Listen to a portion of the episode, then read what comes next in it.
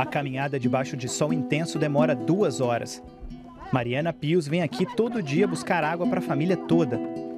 O rio que corria nesta parte do Quênia, na África, virou córrego. É onde os moradores também lavam a roupa e tomam banho. Mas a água é contaminada.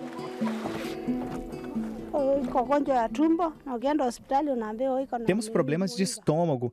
Me disseram no hospital que era por causa de amebas e outros efeitos do consumo da água. Mas eu não tenho outra opção, já que não há água. Temos que usar a água daqui. O rio mais longo do Quênia chama-se Tana. Um dia ele passou nesse lugar, onde agora só se vê pedra e areia.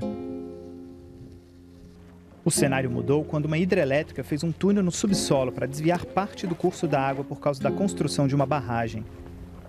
Lídia Olaka trabalha no projeto internacional WISE Up, que tenta mediar o conflito entre a companhia energética e os moradores das áreas banhadas pelo Tana.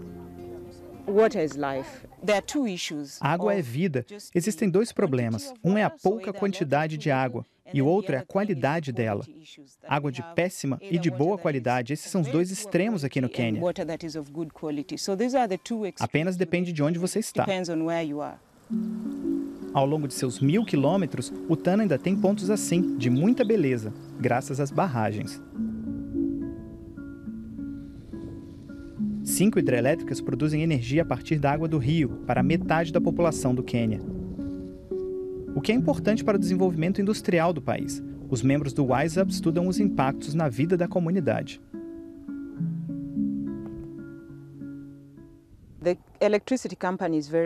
A companhia energética é muito importante porque o WISE Up quer ver os efeitos dessa infraestrutura sobre o rio. Esse é um dos itens cruciais porque as decisões da empresa vão afetar o curso natural do rio e tudo ao redor the natural uh, flow of the river and everything. O objetivo do WISEUP é evitar que falte água para os moradores. Mas a companhia energética se recusa a colaborar e não repassa todos os dados para o WISEUP. Enquanto essa discussão continua, outras pessoas lutam pelo uso da água e não apenas para consumo próprio.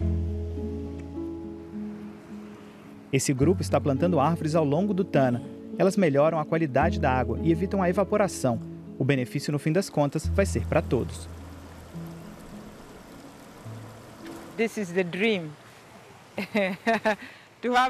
Este é um sonho. Água clara, limpa como essa aqui. Se você comparar com outros pontos do rio, vai ver que a água fica escura e a qualidade piora.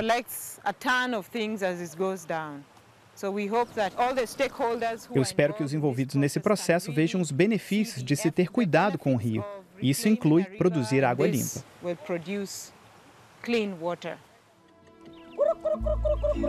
Mariana Pio sonha com um dia em que essa água vai chegar até a casa dela, que também não tem acesso à eletricidade.